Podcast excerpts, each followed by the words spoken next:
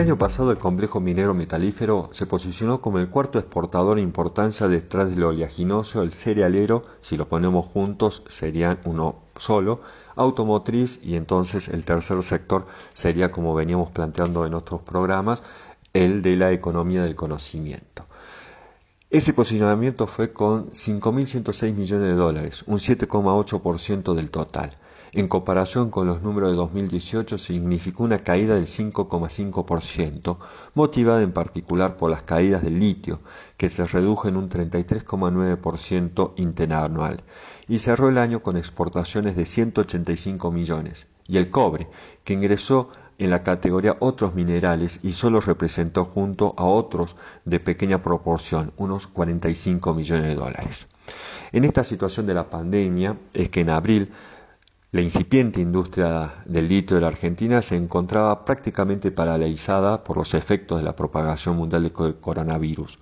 con varios proyectos pausados mientras duraba la pandemia. Estos proyectos están ahora en un limbo, amenazando lo que Argentina preveía como un potencial ingreso eventual de 2.000 millones de dólares en exportaciones de litio, según datos oficiales. El año pasado los embarques del metal sumaron 50.000 toneladas por 190 millones de dólares. La pandemia ya ha obstaculizado el desarrollo de las actividades en Estados Unidos, mientras que desde el sector minero han advertido que el virus podría afectar ventas y precios este año. El presidente de Argentina, Alberto Fernández, sumó a la minería dentro del grupo de servicios esenciales, eximiendo a quienes trabajan en la industria del aislamiento.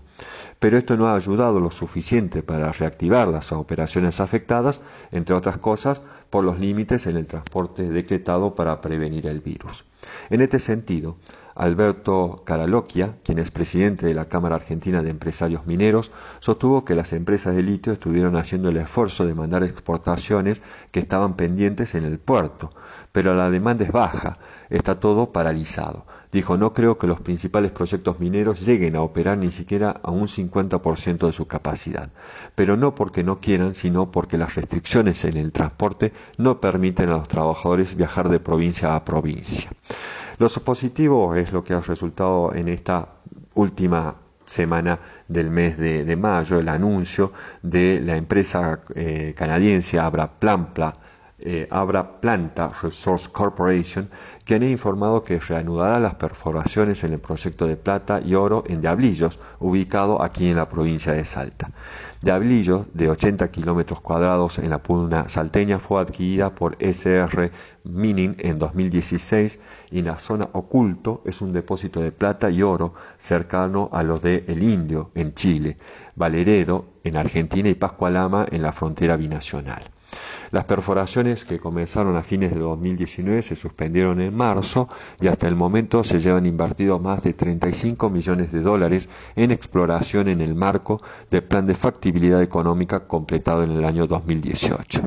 Si los nuevos trabajos indican la presencia de mineralización de oro de alta ley adicional en profundidad, el proyecto ganaría en potencial, ya que se utilizaría para la producción métodos de minería subterránea, que requieren una inversión de capital sustancialmente menor que una mina de abierto, explicó también la compañía.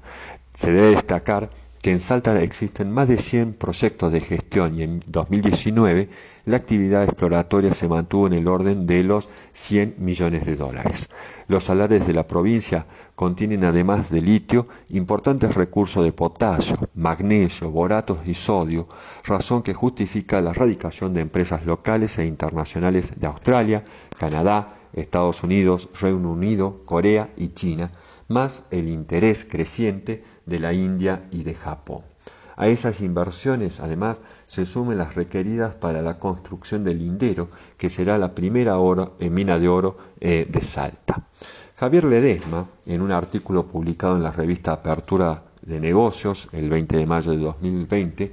muestra que desde el Ministerio de Desarrollo Productivo creen que este año será clave entre las empresas del sector para tomar la decisión de inversión de algunos de los proyectos más grandes en cartera. Sin embargo, en esta ocasión, la vedette de la temporada no sería la misma que en años anteriores, es decir, el litio, ya que el cobre ha reemplazado a este al litio como mineral de mayor potencial, en especial tras la caída de las exportaciones debido al cierre de Bajo la Lumbrera en Catamarca.